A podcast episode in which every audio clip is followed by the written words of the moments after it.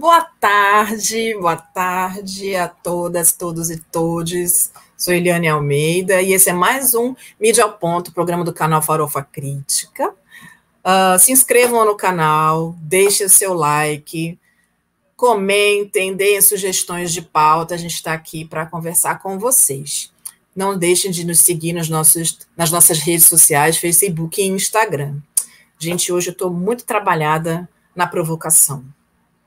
E eu peguei hoje algumas, algumas, algumas um, formas da mídia mostrar como elas estão posicionadas diante de algumas situações. Então, eu queria, antes de iniciar nosso processo, só dizer que estamos no Julho das Pretas. E o que é isso? Significa que o mês de julho, no dia 25 de julho, é o Dia da Mulher Negra Afro-Latino-Caribenha e no Brasil, dia de Teresa de Benguela, que foi uma grande lutadora pela liberdade da comunidade negra também no Brasil. E aí, durante o mês de julho, existe uma programação imensa no Brasil inteiro que dá conta de, pelo menos, apontar quais são as demandas das mulheres negras. Em São Paulo, a gente tem um movimento muito forte chamado Marcha das Mulheres Negras de São Paulo, e também já, já estamos em, em movimento. Ah, então, nós da, da Rede Quilombação e da Marcha de Mulheres Negras estamos, junto com outros muitos movimentos, organizadas para poder transformar a realidade política do Brasil na atualidade. Não é mesmo? Então, só para dizer que sigam as, as redes sociais dos movimentos de mulheres negras, que vocês vão ter informações sobre conjuntura política com, uma, com um olhar mais sensível. E vamos começar então. Pode colocar, por favor, Gui. Aliás, bom dia, Gui. Boa tarde, Gui, meu queridíssimo. Se não é você, como que faz, não é mesmo? Então, eu começo aqui fazendo provocações, gente. Eu peguei a Folha para Cristo essa semana. A Folha, no dia 13, tem essa manchete grandona aqui, né? Que a Polícia Federal vai apurar suspeita de omissão de Bolsonaro. Aquela velha história da, da prevaricação, né? Aquela história da prevaricação, de que ele sabia o que ia acontecer, mas ele preferiu não falar nada e ficar quietinho. Bom, e aí a gente vê uma primeira contradição dessa, tanto numa imagem quanto na outra. Aliás, na notícia, que não tem nenhuma imagem, mas na imagem ao lado.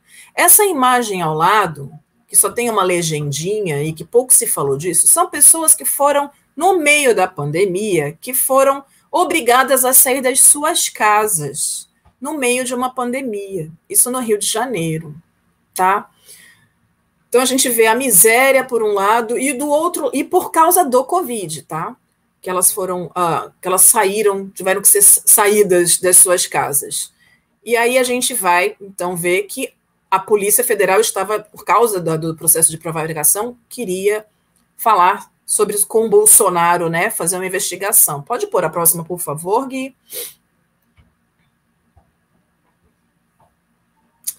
Aí a gente continua ainda com a Folha ali, presente nesse processo, né, para fazer uh, com que seja caçado o Bolsonaro. Né, que o Moraes, então, que o ministro Moraes reforça ações do TSE que podem caçar Bolsonaro. E aí, né, a gente está vendo então que está se construindo todo um discurso ligado à possibilidade de impossibilitar que o Bolsonaro seja reeleito nas próximas eleições. A próxima, por favor, Gui. Aí começa, minha gente. O homem já estava lá no começo da campanha dele considerado um mito. No meio do rolê, o cara leva ó, uma facada. E aí ele vai, e depois que ele leva essa bendita desta facada, esse homem virou qualquer coisa. De verdade, ele virou, um, ele se transformou no emissário de Deus, que era de fato um Messias e que estava ali sofrendo violências que não que ele não merecia, coitadinho. E agora o cerco se apertando, o que que acontece, minha gente? Lá vai o homem para o hospital de novo. E é assim, sinceramente, quando eu vi esta foto, para mim ficou muito nítida o trabalho que está sendo feito por alguns veículos no sentido de humanizar uma pessoa que está desumanizando quase 600 mil pessoas mortas. Então, essa, esse processo dele, a utilização dessas imagens fortes, é para pessoas ficarem sensibilizadas, para as pessoas se sentirem uh, tocadas pelo ser humano que é Jair Messias Bolsonaro.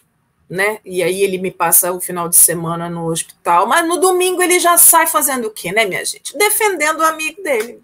Aí ele já vai lá defender o Pazuello, dizendo, ah, não é bem assim. Começa a falar uma série de outras bobeiras, que é, na verdade, cortina de fumaça, para esconder outras coisas. Principalmente uma coisa muito importante que a gente que eu queria que a gente e que eu não vi nas capas de, de, de, de jornal como uma notícia importante, mas que a gente tem visto nos jornais televisivos, que é justamente essa troca. Uh, na verdade, troca não, né? Troca é fofo. O, a saída das duas advogadas do caso Marielle Franco, três anos de, de investi investigação, que até hoje não se descobriu quem mandou e por que mandaram matar, e todos os indícios levam a crer que, de alguma maneira, a família Bolsonaro tem algum tipo de envolvimento com esse processo. Os indícios caminham para isso. Então, é, é, é, muito sintomático que a gente perceba né, é, esse, esse, essa movimentação de utilização da imagem frágil deste homem que se coloca como forte, mas que é importante que se coloque essa imagem frágil e que essa força que ele coloca, essa, esse destempero que ele, que ele coloca nas coisas, essa ousadia, ele acabou de sair do hospital e tirou a máscara para dar entrevista, né? Uh, uma outra coisa que isso virou meme, né, gente? Tiraram uma foto de perto dizendo que a sonda é, nasogástrica ela é inserida dentro do nariz, não é mesmo? Tá, tá por cima do nariz. Então fizeram uma foto bem próxima para mostrar que onde já se viu essa sonda nasogástrica está fora do nariz. Então, assim. Pode pôr a próxima, por favor? Pois é, aí a gente fala, então, agora a gente começa a falar de dinheiro e a Folha continua falando mas ela dá uma amenizada, ela diminui o foco no Bolsonaro, apesar de falar dele nessa primeira página, mas aí coloca como foco a questão da aprovação do fundo, né, para o pleito de, 22, de, de 2022, que há um aumento com, consistente disso. E lá embaixo, pois é, o montante é quase o triplo do que foi destinado para as eleições de 2020. E isso porque a gente estava escutando os caras falando que a gente vai fazer as coisas uh, sem, sem corrupção, que as coisas vão estar mais nítidas, mais claras, e aí? Mas a notinha tem uma noticinha embaixo, né, que fala: ó, Bolsonaro faz tratamento para evitar cirurgia.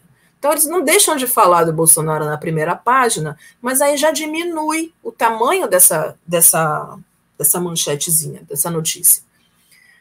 Isso também é sintomático. Porque é como se o dinheiro, a quantidade do dinheiro que vai ser, que é um assunto importante de fato, seja muito mais importante do que falar da saúde deste homem, que na verdade é responsável por quase 600 mil mortes no país. A próxima, por favor. Então, gente, aí Pazuello negociou Coronavac pelo triplo com a intermediária. E aí, minha gente, qual é o grande lance? O Bolsonaro sai do hospital no domingo passando pano para o Pazuello, minha gente brasileira. Passando pano total.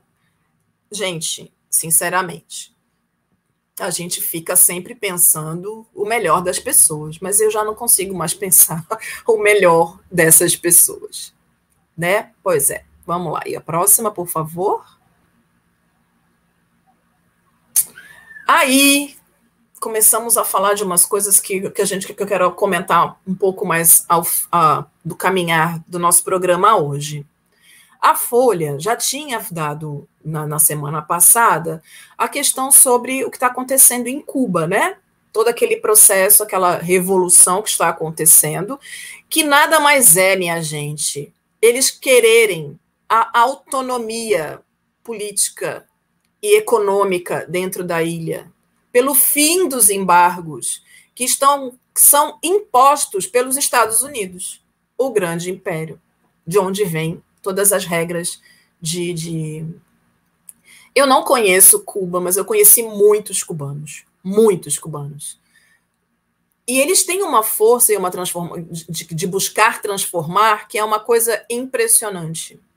E o que a gente tem visto é que assim existe sim é, forças que são postas, porque se a gente for prestar atenção é, em Cuba, Cuba é um país que é no Caribe, uma região que tem a revolução na veia. Se a gente for pegar a história, a história sobre uh, os processos de libertação dentro das ilhas caribenhas, a gente vai ver que a primeira grande ilha revolucionária foi o Haiti. Então, a, a semente das revoluções está, de fato, ali, naquele território, naquela região que é formada por inúmeros países, minha gente. A região do Caribe não é uma ilha só, várias ilhas, e a gente tem pouquíssimas informações do que acontece uh, no Caribe como uma região formada por muitos, uh, por muitos países. Não é à toa que a gente está vendo o que aconteceu no Haiti, o Haiti, inclusive, é uma ilha que é dividida em dois países. Um lado é Haiti, o outro lado é República Dominicana. E existe ali dentro daquela ilha uma briga muito antiga, que é justamente relacionada com o processo colonizador. Não é diferente de Cuba. De um lado da ilha do Haiti, um lado fala francês e o outro lado fala espanhol. Então a gente tem ali dois países colonizadores muito fortes naquela, no processo de construção identitária e de políticas mas o Haiti ousou se rebelar. A República Dominicana acabou saindo desse processo, criou um novo, um novo, um, novo, uma nova, um novo país, se separando então do, do, do Haiti e criaram uma nova forma de viver ali. Mas Cuba tem toda uma história também ligada com a questão da escravatura e com a questão da liberdade. É muito importante que se pense nisso. Você pode pôr o próximo, por favor? Bom, a Folha falou daqueles youtubers que, na verdade, eles estão sendo perseguidos ali porque eles começaram a colocar a boca no mundo, né? Mas os outros jornais não, não, não, não falaram sobre, sobre essa questão. Mas a gente tem visto, inclusive houve uma manifestação em São Paulo, na frente do consulado cubano, sobre isso, a favor da revolução. Bom, o Estado a, começa aqui na sua fofura, enfim. Então, está aqui falando que contra o impeachment, o Lira articula um semipresidencialismo. Então, assim, ele quer que haja, então, um primeiro-ministro que tenha um poder maior. Isso me lembra muito do que acontece é, em Londres, na Inglaterra, não é? Que aí, se por um acaso acontecer alguma coisa com o presidente da República, que então a Câmara é que vai tomar conta. Bom, eu não sei se o Estadão tem essa vontade também de estar dentro desse processo, porque é o que me parece, não é? E sendo um jornal de extrema direita, não é de se estranhar que tem esse tipo de posicionamento, não é? E é isso. É, eles estão dando uma manchete que fala contra o impeachment. A gente já viu na semana passada que o, formar, o Estadão é um, é um jornal de, de, de direita e argumentos que têm essa, essa característica mesmo, das pessoas que são mais ligadas ao neoliberalismo. E é isso. Vamos lá. Vamos para a próxima, por favor? Então, minha gente, pois é, diz que pagamento de multa ambiental cai 93% no governo Bolsonaro. Estava aqui conversando com o Gui um pouco antes de, da gente abrir é, o programa e pensando nessa questão do agronegócio, né? Faz muito sentido a gente pensar que o pagamento de multa caiu 93% se a gente perceber que as queimadas continuam, que as comunidades quilombolas e as comunidades indígenas continuam sendo atacadas pelo governo federal, que não há nenhum tipo de proteção para essas comunidades, que está tudo queimando, que a gente está com, com um clima muito maluco, que falta água, que falta uma série de coisas, mas o agronegócio continua sendo um espaço onde as pessoas continuam ficando cada vez mais ricas. E a minha conversa com o Gui girava em torno de se as pessoas do agronegócio, se o agronegócio é um negócio que está crescendo tanto, por que, que as pessoas estão passando fome no Brasil? Se o agronegócio tem esse poder de construir a partir da, da, da fome, de que fome se trata? Porque a soja não fica aqui. Os frangos não ficam aqui. Tudo que a gente tem de melhor é exportado e a gente até entende que tenha que seja importante essa questão de você fazer para fora. Mas a gente tem gente com fome dentro do país. Temos pessoas que não têm água, que não têm possibilidade de conseguir se movimentar dentro desse processo pandêmico. A fome bate a porta de todos os brasileiros, ou pelo menos de dentro daqueles que estão dentro das, das suas áreas de vulnerabilidade. E é isso. Destrói-se a natureza em nome do quê? E se 93% dessas multas não estão sendo pagas, essas pessoas que estão destruindo a natureza estão fazendo o quê? Pasto, ou vendendo essa, essa madeira ilegalmente, ou mesmo legalmente, que eu particularmente acho um absurdo essa história de ah, se ela é, se ela tem a certificação, ela é uma madeira legal e ela é uma madeira legal, e então daqui a pouco todas as florestas serão legalizadas para serem. Porque é isso que, tá, que a gente está vendo. A natureza se, sendo destruída em nome do capitalismo. Pode pôr o próximo, por favor? Ai, gente, e aí é isso, né? O Estadão colocou aqui que, poxa, que legal. A Avenida Paulista foi aberta no domingo e estava lotada. Engraçado, gente, que assim, a Folha falou disso hoje de manhã, o Estadão mostra isso, o Globo mostra isso. Aí eu fico aqui me perguntando, de verdade, como é que a gente interpreta isso? Primeiro, nossa, que legal, as pessoas estão saindo de casa, estava todo mundo desesperado e ok. Vamos colocar máscara, vamos colocar máscara. Aí a gente vê que existe uma, uma uma pequena competição entre Rio e São Paulo, como sempre, não é? Para ver quem vacina mais. O governador do estado já disse que já vacinou mais de 70% da população com mais de 18 anos, aquele negócio todo, mas a gente está vendo ainda que está morrendo em média de 1.500 pessoas por dia. O paulistano está ficando. Um, já bem cansado de tudo isso. Apesar de tudo isso, é, é criticável a abertura da Avenida Paulista? Eu já não sei muito bem se a gente pode pensar nesse processo de, de uma crítica muito forte nesse sentido. Mas também acho que é preocupante se liberar desta forma porque o que a gente percebe é que existe todo um, um processo de estímulo ao comércio local e essa coisa toda, mas também a gente está entrando num ano de num ano de, de eleições, né? A gente está partindo para um ano de eleições, 2022 vai ser um ano bem pesado, creio. E quando a gente percebe que tanto Rio quanto São Paulo, se, os grandes jornais desses dois lugares, se preocupam com essas pessoas na rua, eu tenho também a impressão de que é uma coisa para dizer para a população: olha, já está melhor, você pode sair. Olha, govern o governador de São Paulo está fazendo um bom trabalho, então você pode confiar nele, porque ele é um político respe que respeita, as, que tem compromisso com as coisas. Mas eu fico muito preocupada com isso, justamente porque pode ser massa de manobra, sim, nós podemos estar sendo manobrados para acreditar que a situação está controlada quando, na verdade, a gente vê que não está. Precisamos acreditar nos dados que são, estão sendo ah, colocados e que as mortes só sobem. Estamos caminhando para as 600 mil mortes. Quando é que a gente vai entender de verdade que a gente precisa tomar mais cuidado do que o que a gente está tomando? Todas as vacinas são importantes, todas. Mas a gente precisa entender que a gente precisa continuar tomando cuidados. Ok? A próxima, por favor. Ai, gente, isso é importante, viu? Olha, uma coisa que é importante. A doutora Rosane Borges, ela fala muito, beijo, Rosane, para você.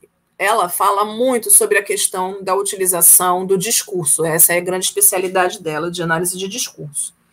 E a gente tem percebido que o Bolsonaro, no ano que vem, ele não vai participar de novo, ele vai, vai arrumar outro soluço, vai arrumar outra facada, ele vai dar um jeito de continuar fugindo completamente dos debates. Então, o que, que eles fazem? O que, que eles fizeram? E a gente precisa ficar ligado nisso. Usaram as redes sociais já está para lá de comprovado que as redes sociais, que são administradas pelos uh, bolsonaristas, elas são grandes fontes de fake news. E isso acaba fazendo um problema seríssimo na sociedade, porque conseguem, então, fazer com que mentiras pareçam verdades. E aí, a, rede bolsonarista distorceu estudos para difundir fake news sobre Covid. Gente, isso é muito grave. Isso é muito grave porque é aquela velha história. Enquanto jornalista, de vez em quando eu preciso levantar algumas informações e eu vou buscar nos canais oficiais. Não existem informações novas nos canais oficiais sobre Covid. As informações que são dadas pelos canais bolsonaristas, infelizmente, são todas baseadas em mentiras, porque elas estão ligadas totalmente na intenção de fazer com que se acredite que ele está fazendo alguma coisa. É vergonhosa, por exemplo, a fala do nosso ministro da Saúde né, nessa manhã, hoje de manhã, na Globo News, falando que o presidente da República ligou para ele para perguntar como estão as vacinações, como estão as negociações. Mentira, a gente sabe que o Bolsonaro não está ligando. Esse ministro insiste em querer ser fofo e arrumar argumentos para o nosso presidente, que infelizmente ainda não entendeu a gravidade ou realmente não se importa. A próxima, por favor. O Globo. Então, o Globo também está incomodado com essa questão da, da, da, da, das ruas em São Paulo estarem ocupadas, né? Da Avenida Paulista estar ocupada. Uh, diz que depois de 16 meses a, a principal avenida foi aberta para passeio. Esse é um ponto importante de, de, de, de, um, de onde acontecem as nossas manifestações, né? E aí, quando a gente pensa, ah, mas a Eliane acha que para as manifestações está tudo bem ocupar as ruas e para diverti divertimento, não? Sinceramente, minha gente, eu, eu defendo que as pessoas. Este é um ponto muito importante para as manifestações. Muito importante. O vão do MASP é, em São Paulo, o ponto mais importante, talvez porque tenha maior visibilidade então, essa estratégia de utilizar esse espaço para a abertura aos domingos e para as manifestações, os dois, as duas movimentações acontecem porque esse é um ponto estratégico, sim, da cidade de São Paulo. A mídia está de olho em tudo que acontece ali, então, para o bem e para o mal, esse é um espaço que é muito bem utilizado sempre. E aí, como eu ia falando sobre a questão das manifestações serem nesse mesmo espaço, é importante que se diga que as pessoas estão morrendo de Covid dentro dessa casa, as pessoas estão morrendo dentro de casa de qualquer forma, então é, todo o meu apoio para aqueles que vão à manifestação, mas também todo o meu apoio àqueles que preferem estar em casa em segurança, entendendo que o distanciamento ainda é a forma mais eficaz de se manter saudável e vivo. Mas eu queria entender de verdade por que, que o Globo está incomodado com isso. Se lá, se lá no Rio de Janeiro tenho notícias que, o, que a Lapa continua funcionando, minha gente brasileira. Por que, que o Globo não colocou foto da Lapa? Hum, ok. A próxima, por favor, Guia. Ok. Ópera Mundi. A gente começa agora, então, a falar um pouquinho sobre essa questão dos cubanos, que é um assunto que para mim é interessante, sabe? Uh, então, em Cuba, a gente, eles estão lutando para se libertar do imperialismo norte-americano. essa é a demanda. Eles não querem mais o embargo. São 60 anos de embargo comercial, o que só atrapalha o processo de crescimento econômico da ilha. Tudo isso porque Fidel era comunista e tinha um olhar totalmente focado na esquerda, e aí isso vai contra os, um, os caminhos que o capitalismo se que o capitalismo se coloca, não é? Então um, é isso. Eles estão em luta por sua própria liberdade, sua autonomia econômica. Aí eu queria saber de cubanos. O que que os cubanos estão fazendo lá? E aí eu encontrei um, um periódico. Pode colocar próximo, Gui, por favor? Se chama uh, Juventude Rebelde. E aí eles dizem que a Revolução Cubana uh, borrou para sempre, uh, acabou para sempre com as sementes da maldade, do ódio, da desonra e do crime. E isso me chamou a atenção porque dentro dessa matéria tem o discurso do presidente da, do, do, presidente da, de Cuba, né? E que fala justamente sobre esse processo. Eu queria muito ler para vocês, mas está em espanhol. E aí também não sei se todas as pessoas iriam entender o espanhol, mas é importante que a gente entenda por exemplo, gente, uma coisa que é muito importante que, inclusive, nos ajuda a fugir desse processo de acreditar em fake news é buscar informações nas suas fontes. Para saber o que está acontecendo em Cuba, a gente precisa buscar informações que venham de Cuba. E óbvio que também a gente corre o risco de pegar informações distorcidas, mas é importante que a gente vá buscar ao máximo fontes que a gente possa de fato acreditar que sejam verdadeiras. E eu percebi em vários, e aí pesquisei em vários veículos cubanos as informações e elas batem. E eu achei interessante esse site é, especificamente, porque são jovens produzindo a notícia sobre o seu país. Isso mostra um compromisso muito grande com essa liberdade, com o amor que os cubanos têm por sua ilha caribenha porque eles são apaixonados e muitas vezes eles têm vontade de fugir de lá justamente porque eles não conseguem ter uma vida que não seja paupérrima.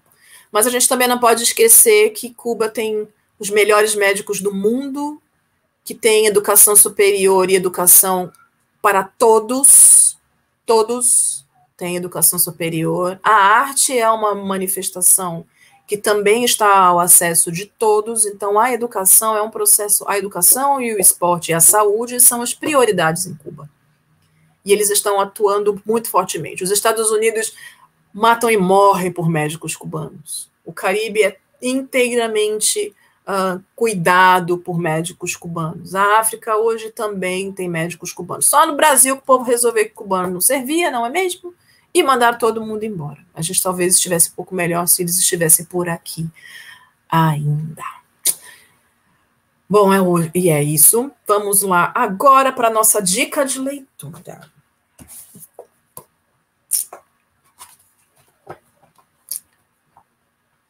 Quinze de julho de 1958. Hoje é o aniversário de minha filha Vera Eunice. Eu não posso fazer uma festinha porque isto é o começo que querer agarrar o sol com as mãos. Hoje não vai ter almoço, só jantar. Estou mais disposta. Ontem supliquei ao padre Donizete para eu sarar. Graças a Deus que atualmente os santos estão protegendo, porque não sobra dinheiro para eu ir no médico. Fui catar papel, levei os filhos. Eu agora quero ter o João debaixo dos meus olhos. Fui na dona Julita, ela está em Santo André. Cheguei em casa, fiz almoço. Fui no senhor Manuel vender os ferros, ganhei 25 cruzeiros. Comprei pão. Quando cheguei na favela, tinha um português vendendo miúdo de vaca. Comprei meio quilo de bucho. Mas eu não gosto de, ne de negociar com português. Eles não têm educação, são obscenos, pornográficos e estúpidos. Quando procuram uma preta é pensando explorá-la. Eles pensam que são mais inteligentes do que os outros. O português Disse que a Fernanda que lhe dava um pedaço de fígado se ela lhe aceitasse. Ela não quis. Tem preta que não gosta de branco. Ela saiu sem comprar. Ele deixou de vender por ser atrevido. Essa, essa é a minha dica de leitura. Quarto de Despejo, de Carolina Maria de Jesus, que muitas mulheres negras já conhecem, mas eu acho que é importante que a gente retome, porque são escritos na década de 50, de uma mulher negra favelada que vivia na favela do Canindé, catadora de papel, catadora uh, de, de, de, metal, e ela vendia de, de lixo, ela vendia de vender seu lixo, até que foi descoberta por um jornalista, Audálio Dantas, e aí eles publicam o seu livro, que foi traduzido para muitas línguas, mas que só na atualidade a gente consegue ter dimensão do que foi Carolina Maria de Jesus. Então, essa é a dica do Júlio das Pretas para vocês também. E também do Júlio das Pretas vai a minha indicação cultural. Diferente do que se pensa, essa, essa, esse processo pandêmico criou formas muito importantes de transmissão de cultura. O teatro não parou. E o teatro negro não para e é sobre o teatro negro que a gente vai falar. A peça Mãe de Santo, escrita por Helena Teodoro, com direção de Luiz Antônio Pilar, ela está em cartaz no SESC, no canal do SESC, no programa Arte em Cena do SESC Rio. E é importante que a gente perceba, são pílulas, é uma, uma apresentação de 32 minutos pelo canal do YouTube, que vale muito a pena a gente ver dá uma olhadinha e vê se não dá uma vontade louca de ir ao teatro, nem que seja na sua sala, que foi bem que eu fiz no meu final de semana. Dá uma olhadinha aí. E é isso.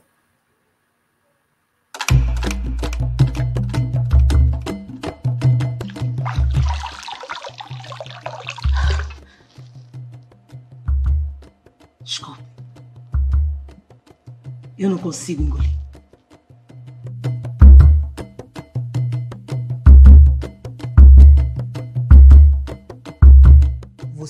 mexendo com coisas que vocês não conhecem. E essas coisas são importantes para mim. E coisas que são importantes para as pessoas precisam ser respeitadas. É o que ela queria ter dito. E disse: Não mexam com o meu sagrado.